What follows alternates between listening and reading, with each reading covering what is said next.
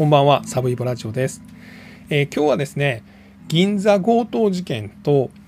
スマホ乗っ取り、SIM スワップ詐欺というこの2つの最近の事件を紹介したいなと思っています。で共通するのはですね、これは闇バイト系犯罪ということで、まあ、闇バイトは皆さんご存知ですよね。あのツイッターとか SNS でですね、まあ、闇バイトまあ、現金がすぐゲットできる、まあ、ちょっとリスクのある仕事しませんか？という募集に対して応募した、まあ、若者とかですね、まあ、お金に困った人たちが、まあ、こう携帯電話スマホでですね、まあ、いろんなあの悪いやつから指示を受けてですね、まあ、その叩きと言われる強盗を行ったりとか、まあ、いわゆるこのオレオレ詐欺みたいなものに、ま、加担していくという、まあ、この闇バイト系犯罪。この銀座強盗事件もそうですし SIM スワップ詐欺に関してもこの闇バイト系事件だと、まあ、いうことなんですね。でまあこのテレビの報道とかでこの闇バイトについてはですねあの、まあ、盛んに報道されてますんでもう詳しい方は本当によく知ってらっしゃると思うんですけれども、まあ、要はあの今新しい犯罪がもう実際生まれているわけですよね。この闇バイトという、まあ、要は何も分かってない奴らがですねこう指示されてですねもう凶悪事件まで起こしてしまうというなんだろう、うん、まあなんかこう犯罪が新しいステージに行ってしまってるみたいなある意味では犯罪の発明みたいなものがもう行われてしまってるというようなことでそれがさらにですね、まあ、新しい形にまあ、進化って言ったらあかんのですけどまあこう悪質化凶悪化していっているというのを、まあ、今日はちょっとお話したいなというふうに思ってます。まずはこの銀座の強盗事件ですね簡単に概要とですね僕が注目している部分をお話したいなと思ってます。えー、まずこれ起こったのが8日ですよね。えー、で夕方の6時15分です。今まだ6時15分って言ったらまだ明るいですよね。今7時過ぎぐらいまで明るいですからね。で、えー、銀座にですね、この夕方の6時15分に3人組の男が、まあ、あの超高級腕時計店ロレックスのお店にこのマスクをしてですね黒ずくめの格好で入っていきます。で、えー、1人がナイフを店員に突きつけてあの殺すぞ動くなみたいなことを言ってですねで他の2人がですねこのバールという鉄パイプみたいなんでこのショーケースをバキンバキンバキンバキンって割っていくんですよね。でもう、えー、でその自分らが持ってきたカバンの中にですねこの手づかみでこの高級腕時計をもうガッサガッサ入れていくんですね。でこれあの通行人の人たちがですね「えこれ何？映画？いやリアルだ」みたいなことを言いながら、まあ、スマホで撮影している映像皆さんもご覧になりましたよね。でそこからこの3人組はですね、え店を2分ぐらいの間に、まあ、ロレックスを70点ぐらい2億5,000万円分ぐらい奪ってですね車の中乗っていきます。で白いアルファードだったかな？に乗ってでスライドドアも閉めない状態でブーンと走り去っていきます。で、えっと、銀座の方からあの新橋の北側の方ブワーンって行って警視庁の前通っていくんですよね。あれ確か。ほんで国会議事堂の方通ってですね。で左の方曲がっていって西の方行って赤坂の御用邸の方行きましたね。でそこからまあ、えー、ちょっと南の方に入って赤坂の住宅街。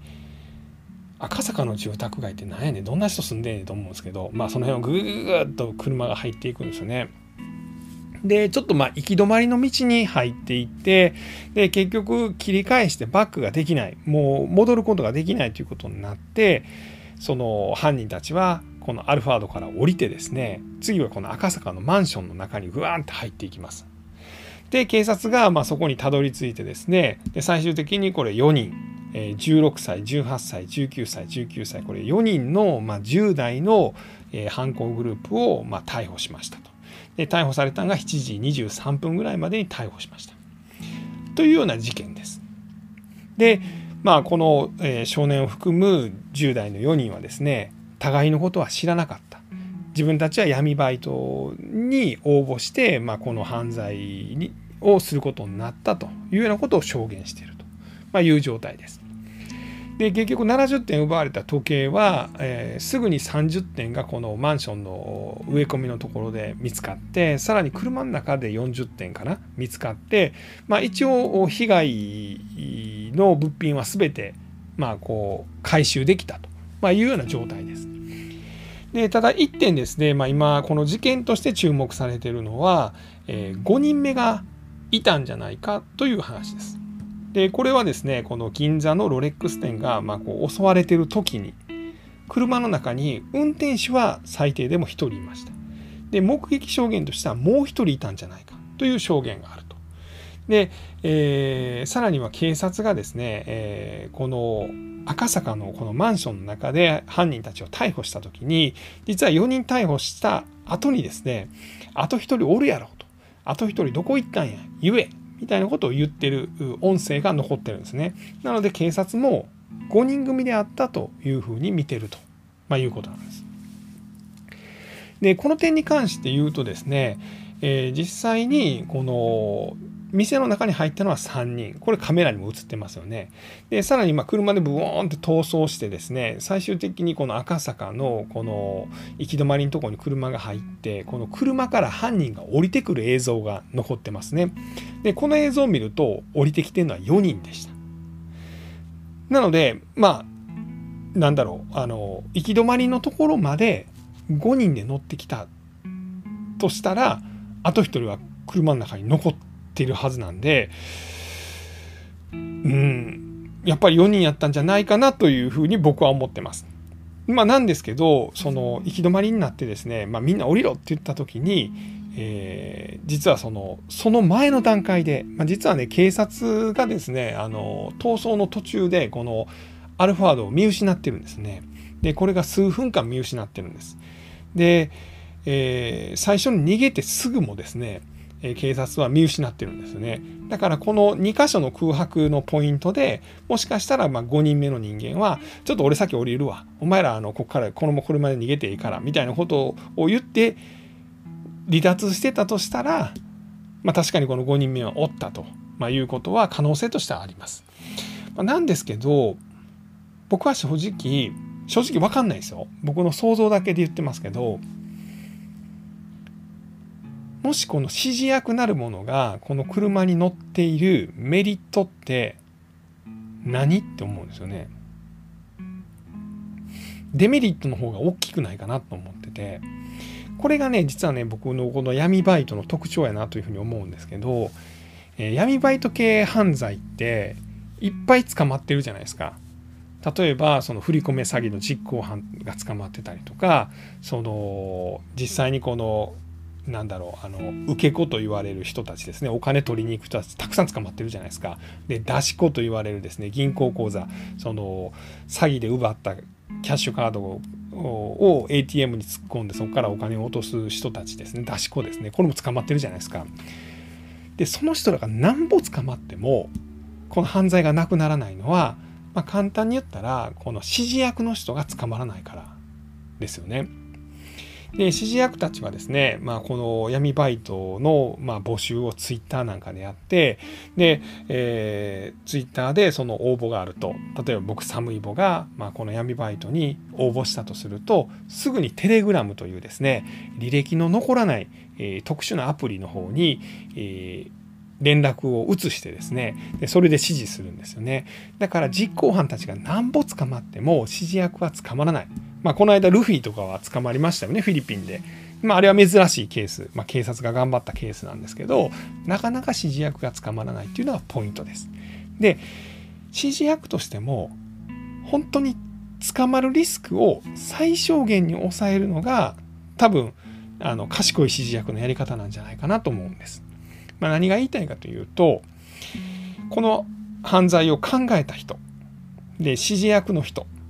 たちが車にもし乗ってたとするアルファードに乗ってたとしますよね。その時のメリットって何っていうと、えー、奪った腕時計を、まあ、例えばですね、えー、一部分をですねほな俺ちょっとこれ持って先降りるわ。ということで確実にこの物品をゲットできる。っていうのは1点メリットとしてあります。でもデメリットはまあ、例えばこの実行犯たちがどんくさかったりとかですね。こう逃げる途中に警察がまあ予想よりも早く追っかけてきた場合ですね。指示役が捕まってしまうリスクがある。このリスクが多分めちゃくちゃでかいんやと思います。だから僕が指示役やったらどうするかというと捕まるリスクは絶対に嫌。だってこんなん強盗なんかで捕まったらですねもう10年以上になる可能性もあるんで懲役ですね。めちゃくちゃリスクでかいですね。それだったら僕が指示役やったらどうするかというとまあおそらくですね例えば赤坂のここに、えー、盗んだやつを置けという指示をして、まあ、もし実行犯たちがまあ運よくって言ったらダメなんでしょうけど運よくこの犯罪に成功してですねそこにそのロレックスがたくさん詰まったカバンを置くことができればこの指示役はですねまあリスクをかなり低い状態でその物品をゲットできる。で何だったらその物品をゲットさせるやつも別の闇バイトのやつを使ったらですね自分は全くそこにタッチしなくてもその物品をゲットできる。でそのまあこのロレックスのこの袋をですねここに置けみたいなことを実行犯に指示してそれを取りに行くまた別の闇バイトの、えー、まあこう使い捨ての犯罪者を使ってですねそのロレックスを運びました。で警察がまだそこまで見てないとなってようやくですね自分が取りに行けばいいわけじゃないですか。なんやったらそこにまたもう一人別の人間を入れてですね、何回かこうあの警察が追ってこないかを確認して、まあ、こんだけやったら警察さすがに追ってこないなっていう時点でようやく自分がその盗品、ロレックスをゲットできる。多分これが賢い指示役のやり方やと思うんです。だから指示役がその車に乗ってしまうというのは、まあ、かなりどんくさい考え方なんでおそらくそういうことはしないんじゃないかもし乗ってたとしたらその指示役ももう末端の人間じゃないかというふうに僕個人としては思います。まあ、あくまでこれは僕の勝手な想像ですね。でまあこれがまあ今銀座強盗事件のまあ僕の注目点とここまでのまあ報道なんかである事件のあらましです。で結局まあこの2億5,000万ぐらいの70点の高級時計はまあ警察はまあ取り戻した。で、えー、実行犯の4人は、逮捕したと、まあ、いう状態ですね。でもう1人いるかどうかがまあちょっと注目点としては残っているというところです。で、えー、もう一つがですねこれ昨日11日ぐらいから報道されている SIM スワップ詐欺です。これはですね、えっ、と、警視庁が11日にですね、30歳の女を逮捕しました。これ、大ネタ、まなみか、大ネタ、あいみか、まあ、その無職の30歳の女を警視庁が逮捕しました。で、これも警視庁サイバー犯罪課なんかが逮捕してるんですね。で、この女が何をしたかというと、スマートフォンの SIM カード、ってありますよね。あの僕のスマホにも入ってますけれどもこれをですね他人名義の SIM カードをこの携帯会社に再発行させてでそれをゲットして、まあ、要は他人の SIM カードをですね自分のスマホに放り込んででそれで他人になりすましてでそれでネットバンキングで不正にお金を送金して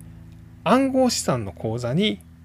197万円を不正に送金した、まあ、この罪で逮捕されました。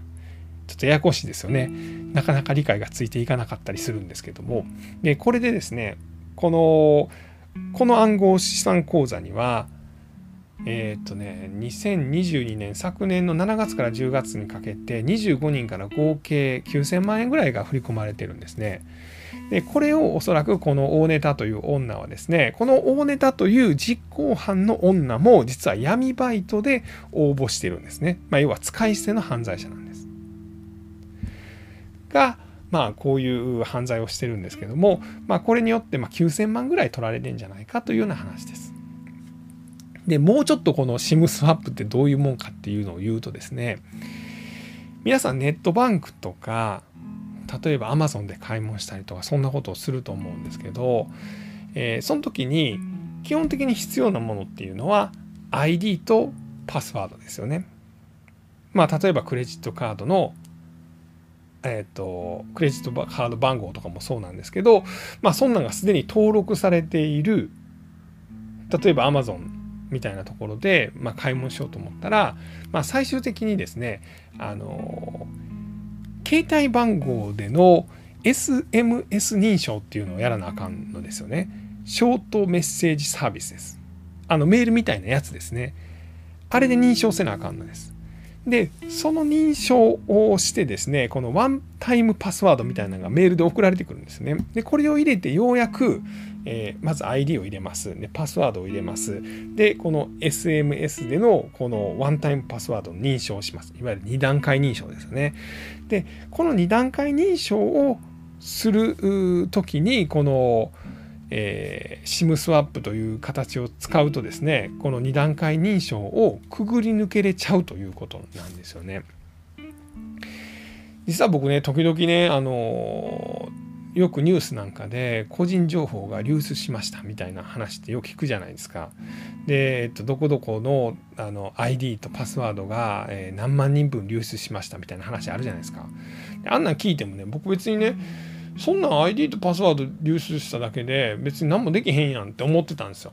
例えば Amazon の僕の ID とパスワードがあの流出したとするじゃないですか。で、それを犯罪者がゲットするとするじゃないですか。で、そんなんで買い物できへんのですよね。要は、え、ー、と、僕の ID とパスワード Amazon のやつが流出しました。で、それでそれを誰かがパソコンに入力しました。僕になりすまそうとします。でもその時には必ず出てくるのが、えー、SMS 認証をしてくださいっていうふうに出るんですよね。でそれをしてあの SM 認証のボタンを押したら僕の携帯に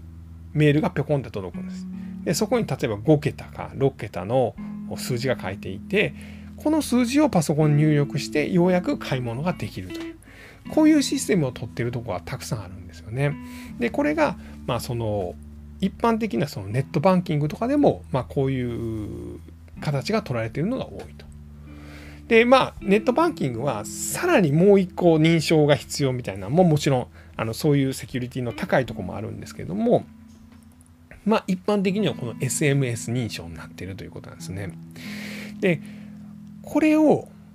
まあこうあのくぐり抜けるためにこの SIM スワップっていうのが起こっているというふうに、ということなんですね。で僕これ実は聞いて本当結構びっくりしました。あこれやられんねやったらぶっちゃけこのフィッシングとかで情報抜かれた瞬間にもう金取られるなっていうふうに思いました。で実はこの SIM スワップもその携帯会社のとこにですねその SIM カードの再発行みたいな手続きをですねこの犯罪者たちがやるわけなんですよね。でそのその時にもいろんなこと聞かれるわけなんですよね。例えばその誕生日はいつですかとかあとはその秘密の合言葉を答えてくださいとかあと住所はどこですかとか、まあ、そんなことを言われるんですよね。でこれもですね、まあ、例えばこのフィッシング詐欺とかそういうもので僕の誕生日。で僕の住所。僕の名前。で僕があの秘密の合言葉で使いそうな、えー、飼っている犬の名前。犬飼ってないですけどね。飼っている犬の名前は何とかそんなんもうま全部知られてたらもうこの SIM カードの再発行がこの犯罪者によってできてしまってですね。でこの不正にゲットしたまあ、この偽物の再発行された SIM カードを使ってですねその犯罪者たちがこのネットバンキングとかで不正に送金するという。まあ新手の手口やなというふうに思いました。でしかもそれをですねこの闇バイトで応募してきた、まあ、切り捨てられる犯罪者にやらしてるんだなと。これがほんまにだからもう新しい犯罪のステージに来ちゃってるなというのをもうつくづく感じさせられる事件やったということです。じゃあどうやったら防げるかっていうのをさっき言っときますとこの SIM スワップに関して言うと、まあ、簡単に言ったら携帯電話が乗っ取られてる形なのであの、まあ、多分携帯会社がいろいろこの SIM スワップの対策のを講じてくると思うんでこれについてはそのまずその対策を待ちたいっていうのが1点と自分がもしこの SIM スワップでですね例えば僕サムイボのスマートフォンの SIM カードが犯罪者によって、まあ、不正に再発行されてたとするとですね僕のスマホがつながりにくくなるらしいんです。要は回線は1個しかないのに使ってる人間は2人おるので相手が使ってる間僕は使えなくなるらしいんですね。でこれによってまあ不正っていうなんかおかしいなっていうのが分かるんでこの時には、えー、自分のですね、まあ、そのスマホ会社に連絡して、えー、もしかしてなんか再発行とかしてませんかということを聞くことで、まあ、この SIM スワップスマホ乗っ取りは防げるんじゃないかというようなことがあるそうです。まあそんなん言われてもねなんかこの辺めっちゃつながりにくいなみたいな時普通にありますからねそんな言われてもねなかなか分かんないですよね。ただほんまにこの闇バイト系犯罪はもう今の日本の法律では実は取り締まれないんですよね取り締まれないというかその大元まで行きつけないんです、まあ、前も言いましたけど要は日本ではおとり捜査が許されてないこれが一番問題なんですね。まあ簡単に言うとですね、警察がですね、ある程度犯罪やって分かったら、その段階で捕まえなあかんです。ほったらかしにできないんですよ。ほったらかしにしといたらね、例えばですよ、この銀座の事件ですよ。えー、捕まった4人は何も分かってない奴らですよね。でも警察がそいつらずっとつけていくじゃないですか。まあ、そいつらはやがてですね、このロレックスを誰かに渡すわけですよね。で、そこをずっと警察は見とくんですよ。で、誰か例えば次、あの運び屋 A に渡すじゃないですか。かこの運び屋 A が次、まあ、運び屋 B に渡すのか、まあ、実はその重宝あのもっと黒幕に渡すのか分かんないです。B、C ぐらいまでいくかもしれません。でもそれを警察はずっとついていったらいいじゃないですか。ずっと泳がすんです。でも、これが実は今の日本の法律では、まあ、なかなかできないんですよね。ずっと追っかけるみたいな。もしくはその騙してですね、その騙した餌でその黒幕にたどり着く、まあ、みたいなことができないというのが一点。あとは、まあこの、そのテレグラムとかですね、その携帯会社に対してですね、どんどん個人情報とかですね、その発信元を明らかにどんどんさせるみたいな、そこまでの権限を警察が持つことができれば、この指示役さらにはその上のですねその指示役を指示している黒幕ですねこれにたどり着くことができるんですけどそのためにはいくつかの、ま法律を改正しないといけない。でその法律を改正するのは実はですねこの防犯カメラをつける時とかになんかややれやれプライバシーがどうやとか個人情報がどうや守らなあかんみたいなことを言う勢力によって止められてしまう。まあみたいなことがあるのでぶっちゃけた話僕の予想ではですね結構この高齢者とかにはですねこれからどんどん危険が迫ってくるんじゃないかなと思います。要は高齢者が一人住まいとかむちゃくちゃ狙われるんででこれ僕の知り合いが言ってたんですけどあの知り合いの親が80代の一人暮らしなんですけど実は強盗に入られたそうなんですよねでその人はその少し前にあのとある買取業者を家にあげてたんですねまあよくね、テレビとかでもやってるやつです。なんか、なんとか買取しますよみたいな。で、その業者にお願いをしてですね、家にあげたんですね。で、家の中の金目のものを見せたんです。で、その時にはちょっとだけ買い取ってもらったんですけど、それ以外にもたくさんの金目のものがあるっていうのをそこに分かってしまった。で、そのしばらくした後にですね、強盗に入られたと。で、その時に警察に言われたのは、もしかしたらそこ、その買取業者から、その情報が漏れたんじゃないかと、まあ、いうようなことが言われてるんです。これが闇バイト系犯罪の恐ろしいところでプラス実はマスコミが報道できない部分でもあると思うんです。実はこの買取業者っていうのが結構今後社会問題化しない限りはこれ結構マスコミのですねスポンサーなんです。